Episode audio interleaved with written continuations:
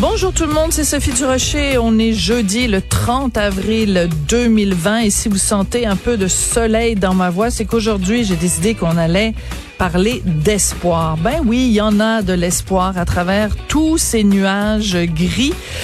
Et cet espoir s'appelle Remdesivir. Donc, c'est un médicament dont, du côté américain, on nous dit qu'il a des effets euh, drôlement intéressants.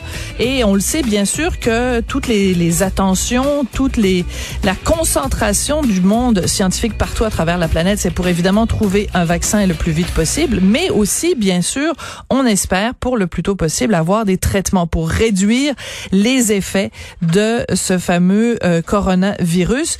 Donc, c'est très prometteur du côté du Remdesivir. Et un petit peu plus tard dans l'émission, on va en parler avec euh, le docteur Amir Kadir, donc euh, ancien politicien, mais surtout microbiologiste infectiologue au centre hospitalier hospitalier, pardon. Je devrais savoir comment prononcer le mot hôpital et hospitalier. C'est un mot qui revient constamment dans nos nouvelles.